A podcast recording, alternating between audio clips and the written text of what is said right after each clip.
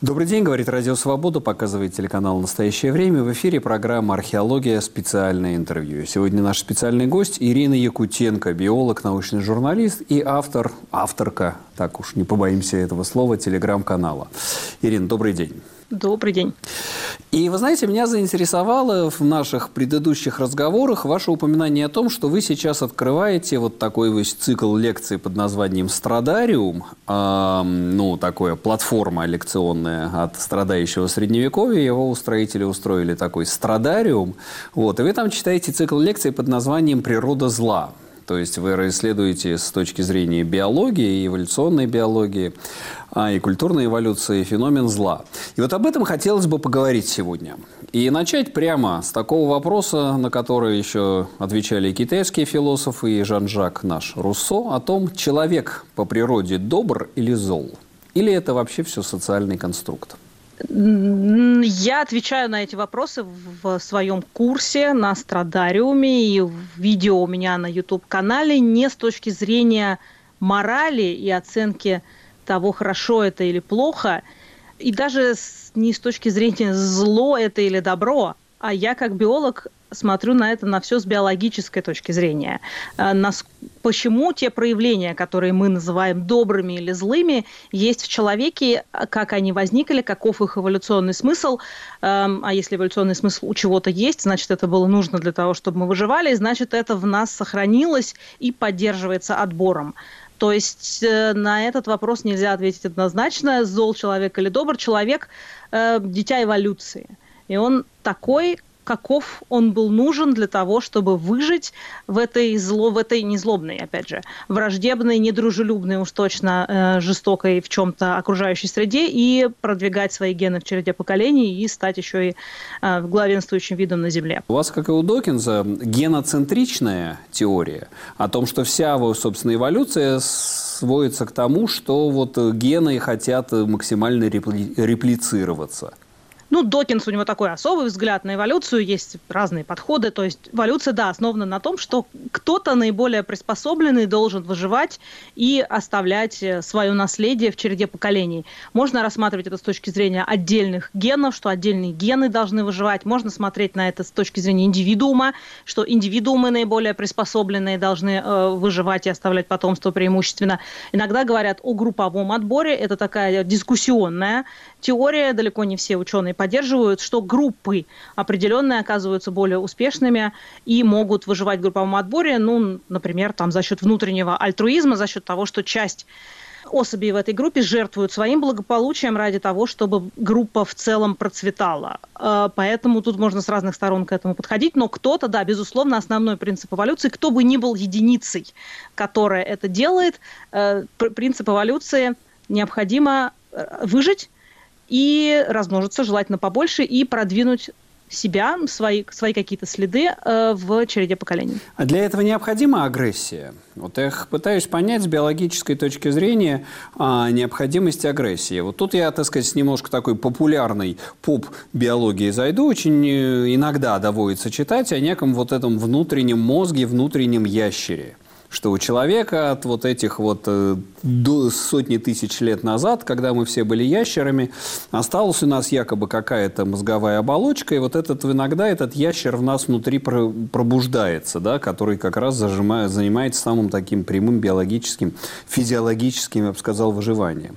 И даже, вы знаете, ну, я в себе иногда это чувствую, потому что есть моменты, я должен признаться, когда я чувствую в себе совершенно чудовищные признаки внутренней агрессии, которая никак не проявляется, когда я слышу о каком-то зле, несправедливости, тоже читая о том, что происходит в Украине сейчас, я воображаю себе совершенно эпические сцены мести этим людям, которые творят это зло.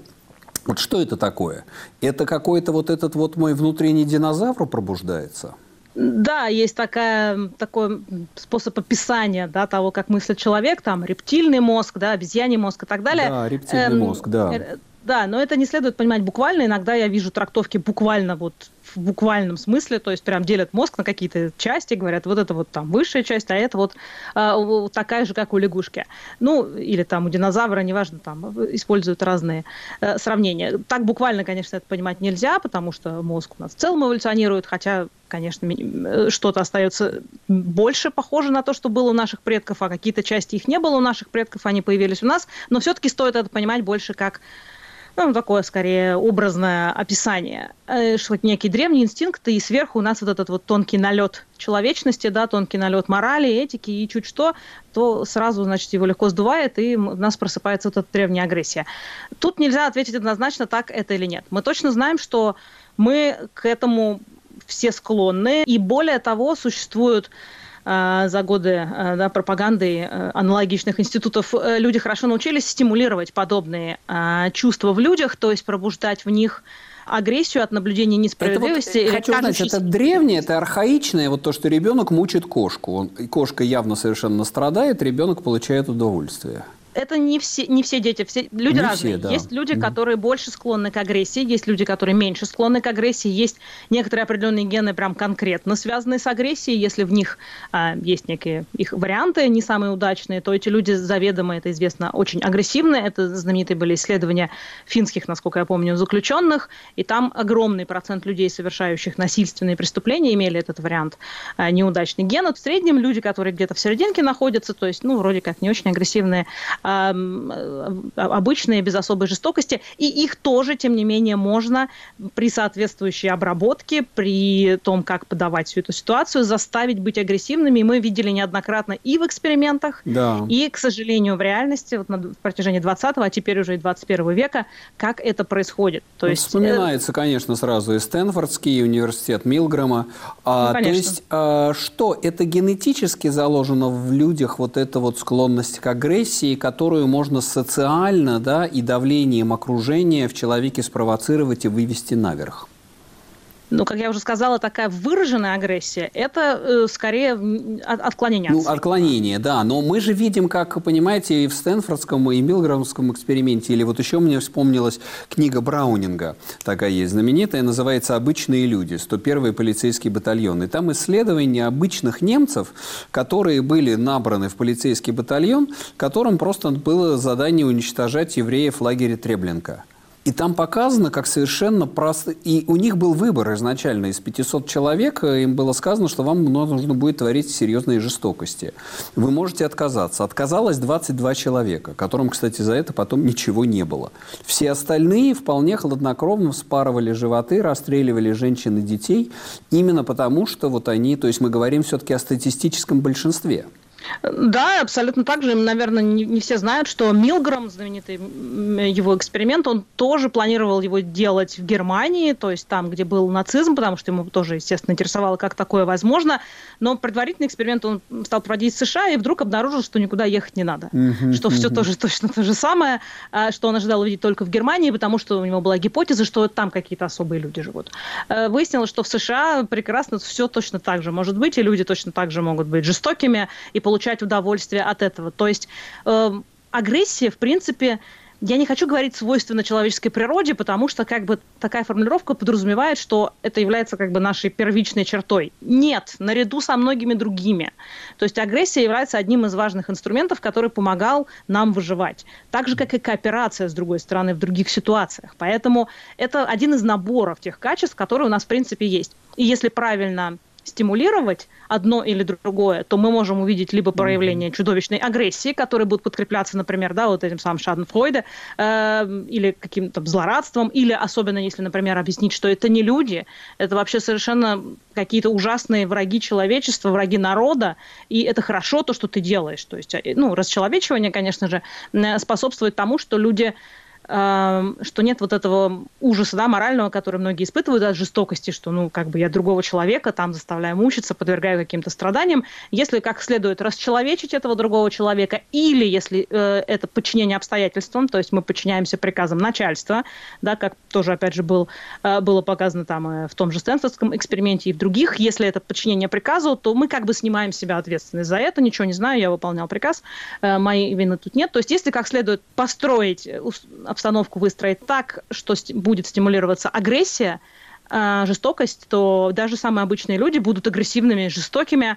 Эм, а если по-другому выстроить среду, то наоборот будет стимулироваться кооперация, сочувствие и так далее. Поэтому нам свойственны разные качества. Просто то можно это, их да, вытащить. вопрос институтов и среды. Вот я думаю, сейчас действительно мы все стоим перед этим вопросом. Вот эти вот, скажем, там, я не знаю, тюремщики в системе ФСИН, это же не какие-то особые люди путем особого сложного отбора они там оказываются, да? Или там, я не знаю, эти ОМОНовцы, космонавты, которые избивают людей. Или вот сейчас уже, чтобы совсем действительно загадка для меня меня я пытаюсь в своей голове разместить то, что мы знаем там Буча, Ирпень. И это же заходили обычные регулярные части, которые творили все то совершенно оргию насилия, совершенно немыслимую. Как эти люди, как вот в них проявилась вот эта вот э, чудовищная агрессия и садизм?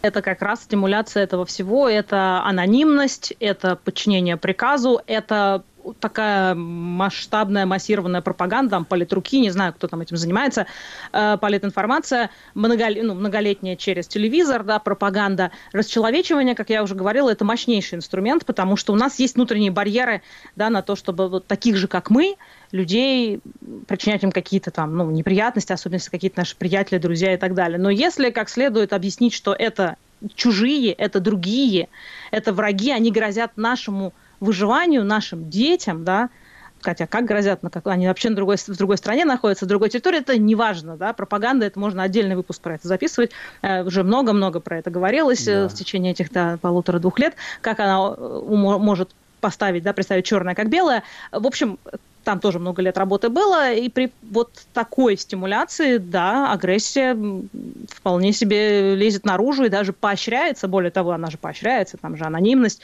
ничего за это не будет. Страх получить наказание, в общем, вполне себе фактор, который не дает агрессии проявляться, а здесь, как также, за что критиковали, кстати, Милгрома, да, в его тюремном эксперименте, за то, что он как бы, ну, Э, немножко поощрял так, ну, так сказать, э, не напрямую, но так, слегка агрессию охранников, и его критиковали, э, что мод, мол, нечистый у тебя эксперимент. На мой взгляд, это как раз делает этот эксперимент более приближенным к реальности. Ну да, потому что поощрение вот этому коллективному поведению, следование вот этому pressure, да, давлению окружения, давлению старших, давлению себе равных, а, оно еще больше это стимулирует. А человек в этом отношении отличается от животных? Потому что вот часто говорят звериная жестокость, но как подумаешь, у зверей-то жестокости меньше, звери не убивают себе подобных. Человек, по-моему, это единственное существо, которое, э, ну так скажем, не как самка пожирает, э, так сказать, там, богомола, после спаривания пожирает самца, но вот именно с такой, как бы, с некими концептуальными целями человек единственный, кто убивает себе подобных. Ну, с концептуальными целями, наверное, да. В принципе, жестокость в э, живой природе распространена. Как я уже говорила, это мы, да, это обозначили словами там добро или зло, но жестокость, природа жестокая, если вы посмотрите там. Но не убийство, BBC... не убийство себе подобных, когда, так сказать, а, один, один, один биологический вид уничтожает э, своих же сородичей по-всякому бывает. Бывает, что убивают своих сородичей, издеваются над ними, да, в каких-нибудь стаях бывают там и альфа, и омега особи, и омега особям достается, э, и, и с, им не очень хорошо живется, и при случае, да, они э, займут место, если им, у них получится альфа там или бета. Но вот такого хитроумного убийства, да, это, конечно... Кстати, знаете, вот поделюсь, мне сейчас я вспомнил, мне пришло в голову, а, но это, мне кажется, аргумент вегетарианцев. У них очень хорошая система аргументации, которая мне очень во многом, во многом нравится, близка. Они говорят, что проблема в том, что человек не происходит от хищника. Человек происходит от э, обезьяны, да, от травоядного примата. И хищники, поскольку у них есть клыки, поскольку они умеют убивать, э, ну, себе подобных, они выработали за миллионы лет, э, там, сотни тысяч лет системы запретов ограничивающих убийство себе подобных. Хищники не убивают себе подобных. А человек, который произошел от обезьяны, но однако начал есть мясо, да, у него нет вот этой вот системы запретов, и он поэтому может убивать себе подобных. Ну вот видите, как хорошо, пропаганда, она бывает не только, да, политическая, но вот в данном случае вегетарианская, да, и когда она так э, вроде как красиво и наукообразно построена, она может действительно оказывать влияние, что мы видим. Вообще пропаганда невероятно мощное оружие. Ну, здесь неверно примерно все в этой аргументации, mm-hmm. но звучит красиво. Ну, например, к вопросу о хищниках и травоядных каждый может после этой передачи подойти к зеркалу, так вот сделать и посмотреть внимательно на свои клыки, э, для того, чтобы понять, что мы, конечно, никакие не травоядные, сравнить это там с челюстью коровы, например. Uh-huh. Мы не происходим от обезьяны, это еще один миф, мы происходим от общего предка. Э, часть, одна ветка привела к нам, другие ветки привели к другим приматам, самым разнообразным, часть из них вымерла, часть осталась, шимпанзе, там, гориллы, орангутанги. А как этого и предка, они... а как называют этого общего предка человека ну, и обезьяны? Ну, то, то, самое, то самое звено пока не найдено, но мы как-то uh-huh. максимально куда-то там, uh-huh. значит, близко знаем, мы знаем, что это произошло там 5-6 миллионов лет назад, где-то мы разделились, но в любом случае далеко не все обезьяны травоядные, те же шимпанзе, наши ближайшие сородичи, ни разу не травоядные, они всеядные, так же, как и мы, э, и совершенно замечательно они едят э, дичь, э, и про дичь, все, что... Несите дичь, да. Дичь, да. Федя дичь, да, и прочее, что смогут понять, и к вопросу о том, что у хищников есть некие запреты, ну, львы могут пожирать своих детенышей и чужих детенышей, то есть нет, это все Понятно. мы накручиваем Ну, ясно. ну что ж, да, пал, пал, пал смертью храбрых еще один миф. А, мы сейчас прервемся на мгновение и вернемся через секунду. Зарубежье – это территория, которая находится за рубежом, за границей. Но в нашем подкасте «Зарубежье», ведущий Иван Толстой и Игорь Померанцев, у этого слова много смыслов. Зарубежье может быть приютом, территорией свободы, изгнанием, недостижимой мечтой. Слушайте наш подкаст на всех доступных подкаст-платформах. В нашем зарубежье границы открыты.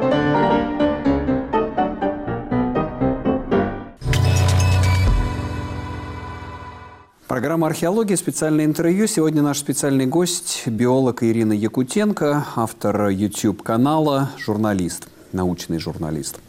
И говорим мы о природе зла. Особенно эта тема актуальна сейчас, в эти полтора года войны, когда мы столкнулись с образцами совершенно чудовищного зла, к которым мы думали, начитавшись Пинкера, о том, что человеческая цивилизация уже не вернется, наученная горьким опытом Второй мировой, оказалось нет. Сейчас мы все это видим ежедневно в сводке новостей.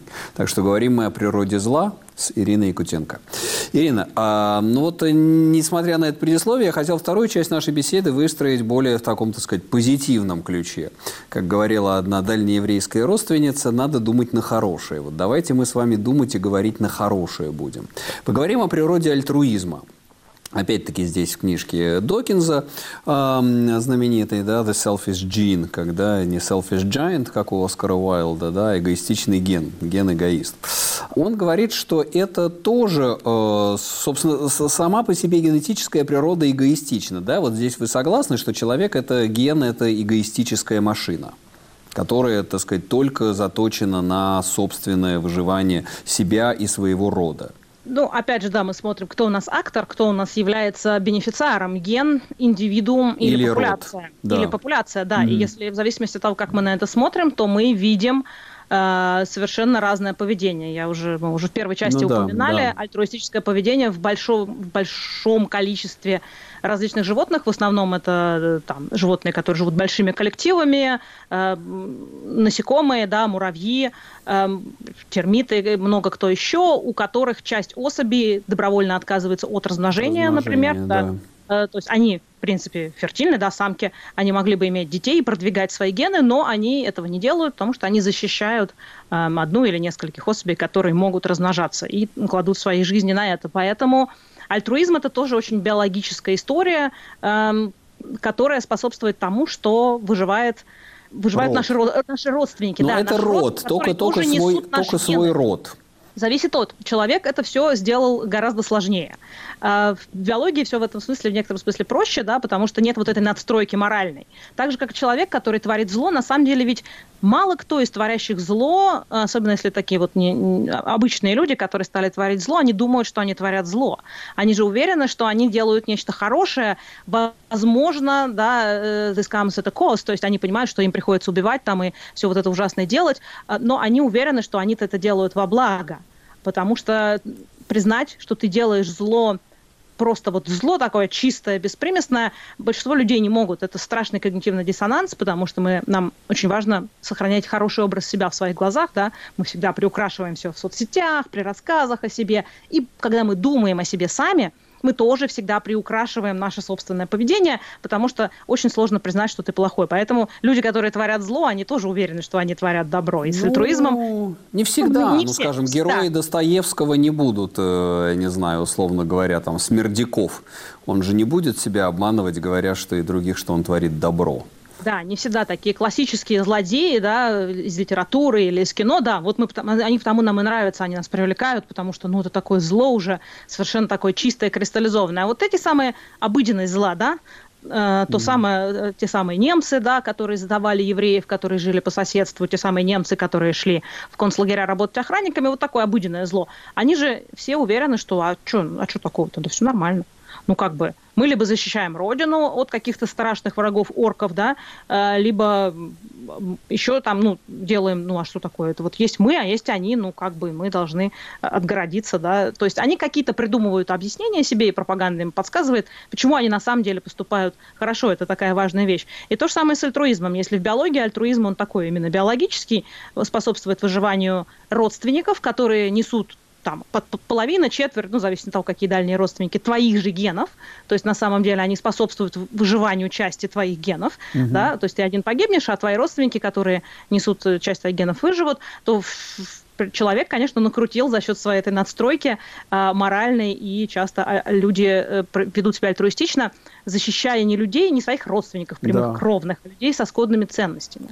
То есть тут Или уже даже вообще не людей. мемы начинают выживать. Да, Или мемы. даже не людей. Человек может погибнуть, защищая животных. Человек может погибнуть, защищая лес, защищая природу. А как вот это нам... А, это уже вообще выход за пределы вот этой вот э, биологической генной теории альтруизма? Э, нет, про, э, здесь тоже много биологии, да, люди могут умирать, защищая то, что для них важно, то, что для них ценно, то, что для них э, составляет часть их личности, часть, часть их идентичности, если это какой-то там эко-активист такой, не знаю, убежденный, и вот он э, страдает, ему доста... он физически страдает, например, да, когда горят леса, и на самом деле, да, получает удовольствие, когда он этот лес тушит. То есть почему он это делает? Почему Джордана Бруно там сгорает на костре за свои идеи, да? Потому что ну, то такой же, в общем-то говоря, пример, потому что ему это доставляет удовольствие. Не в смысле гореть на костре, а в смысле защищать свои идеи, поддерживать свой вот образ в собственных глазах, потому что он, для него эта идея настолько важна, э, что радость от того, что он ее сохраняет, больше, чем радость, не знаю, от того, что человек там съедает шоколадку или отсидится где-то и сохранит свою жизнь. То есть тут При... тоже много биологии, но она уже очень хитро вывернута и накручена на наши э, сверхуморальные ценности. Принцип удовольствия. Вот мы здесь мы выходим и немножко хотел я о фрейдизме поговорить. А у человека есть вообще, э, мы принимаем сейчас, вот вы принимаете, что есть инстинкт смерти, что либидо уравновешивается мартида, что человек склонен к смерти. Ну, Фрейд признан, в общем, по- по-моему, примерно полностью антинаучным. То есть все его идеи очень красивые, а, такие звучат интересно, да, там моральный период, там туда-сюда, как-то все это звучит красиво, но это не имеет никакого отношения к тому, что мы видим, к наблюдаемым данным, к реальным теориям, которые сейчас есть в психологии, в психиатрии. Фрейдизм угу. не, не выдерживает никакой критики Понятно. в данном случае. Инстинкт смерти именно инстинкта смерти нет, зато мы точно знаем, что люди как раз не верят в свою смерть. Это одно из объяснений, почему у нас есть так называемый optimistic bias. Э, мы склонны видеть будущее более свое и в целом mm-hmm. мира – более э, радостным, чем оно есть на самом деле. Опять же, ну, это, видимо, способствует отчасти да, выживанию, потому что если мы реально представляли бы э, все шансы наши умереть и весь объем трудностей, с которыми мы сталкивались, не знаю, люди, наверное, половина бы впадала тут же в глубочайшую депрессию и никогда от из нее бы не выходила, потому что, ну, на самом деле, жизнь обычно сложнее, чем мы себе это представляем. И большинство людей не верят в свою смерть. Например, люди, которые идут на войну добровольцами, не, то, не потому, что они поддерживают эти идеи, ну, а потому что, ну, как-то так, пришла повестка, ну, а что, все пошли, я пошли, вон пацаны из соседнего двора все уже пошли, что ж, я против них пойду, это тоже важно, да, мы не идем против коллектива, а, потому что особенно, да, когда ну, нет каких-то собственных идей, а в основном там человек живет в коллективе, ну, как-то вот для него вот эти коллективные идеи становятся а, важными, он боится против них протестовать и подчиняется приказу, и заодно он думает, ну, смерть это же что-то такое невероятное, да, мы боимся смерти, ну, абсолютно, это конец жизни, ну, то есть это э, экзистенциальный ужас мы испытываем от смерти, что нам настолько он велик, что нам очень сложно представить, что это с нами произойдет. Смерть это то, что бывает с другими. И так они тоже думают, что там отсижусь, отлежусь, не знаю, спрячусь, и, то есть люди не, на самом деле, наоборот, когда на войну идут, они не представляют, насколько велики шансы их погибнуть. Они все надеются проскочить. А здесь нет какого-то эволюционного проигрыша России? Вот я этот вопрос в интервью там пару месяцев назад с Александром Марковым у нас э, был, э, тоже вам его задам, что вот это вот коллективное самоубийство, которое совершает сейчас Россия, не говорит ли это с точки зрения культурной эволюции о каком-то, так сказать, проигрыше России в этой структуре естественного отбора? Ну, тут вопрос, какие критерии, да, что мы считаем критерием успеха в естественном отборе, если мы смотрим, ну, обычно это, да, количество потомства, да, которое мы оставим. Так тут весь Запад в проигрыше, потому что если посмотрите на динамику, то, конечно, Запад вымирает, э, у нас, да, второй демографический переход у всех произошел, а размножаются э, Восток, э, Африка, то есть э, с точки зрения эволюции Запад проигрывает. С точки зрения, если мы говорим не биологической, какой-то культурной эволюции, какие-то, возможно, ценности и идеи, тут более интересный вопрос. Хранятся ли те идеи, которые были в России, или они будут дискредитированы? Ну, наверное, нет. Вот что касается будущего конкретных людей, которые сейчас живут в России, то скорее да, вот здесь можно говорить о проигрыше. То, что размножаться могут люди в самых бедных странах и в большом количестве, то есть тут нет биологического проигрыша. А вот то, что жизнь людей будет безрадостна, гораздо менее богата и разнообразна, чем она могла бы быть, если бы Россия оставалась частью западного сообщества, частью мира глобального, да, и развивалась бы вместе с миром, но будет деградация, будет уныние, будет высокая преступность, бедность, плохая медицина, вот это все. То есть, да, с точки зрения будущего. Ну да, ну, с конечно, точки зрения проигрыш. эволюции, я думаю, да, так скажу, завершаю, что и мне кажется, что проблема в сложности все-таки. Система эволюционирует от простого к сложному, и Россия, она выламывается из этого мира сложности обратно к каким-то, так сказать, очень, так сказать, простым, черно-белым, архаичным решениям. Ирина, спасибо большое за этот разговор. У нас Спасибо на связи вам. была биолог, научный журналист и автор YouTube-канала Ирина Якутенко. Ну, от себя скажу, что Действительно, вот этот вот разговор об эволюционной биологии, он перекликается с основными темами специальной военной операции, с основными темами войны. Потому что российская пропаганда захочет нас э, заставить поверить, что все в жизни биология, что как бы сильный всегда прав, что сильный всегда бьет слабого, что люди по природе злые, что люди не всегда лгут, что люди циничны. Вот на, то, на чем основана путинская пропаганда. Но на самом-то деле человек, он вырвался уже из системы дарвиновского отбора и эволюционирует от простого к сложному. И в этом смысле вот это вот новый цикл после Дарвина Россия, похоже, не проходит. Это программа «Археология», специальное интервью. Меня зовут Сергей Медведев. Оставайтесь с нами. Радио «Свобода» и телеканал «Настоящее время».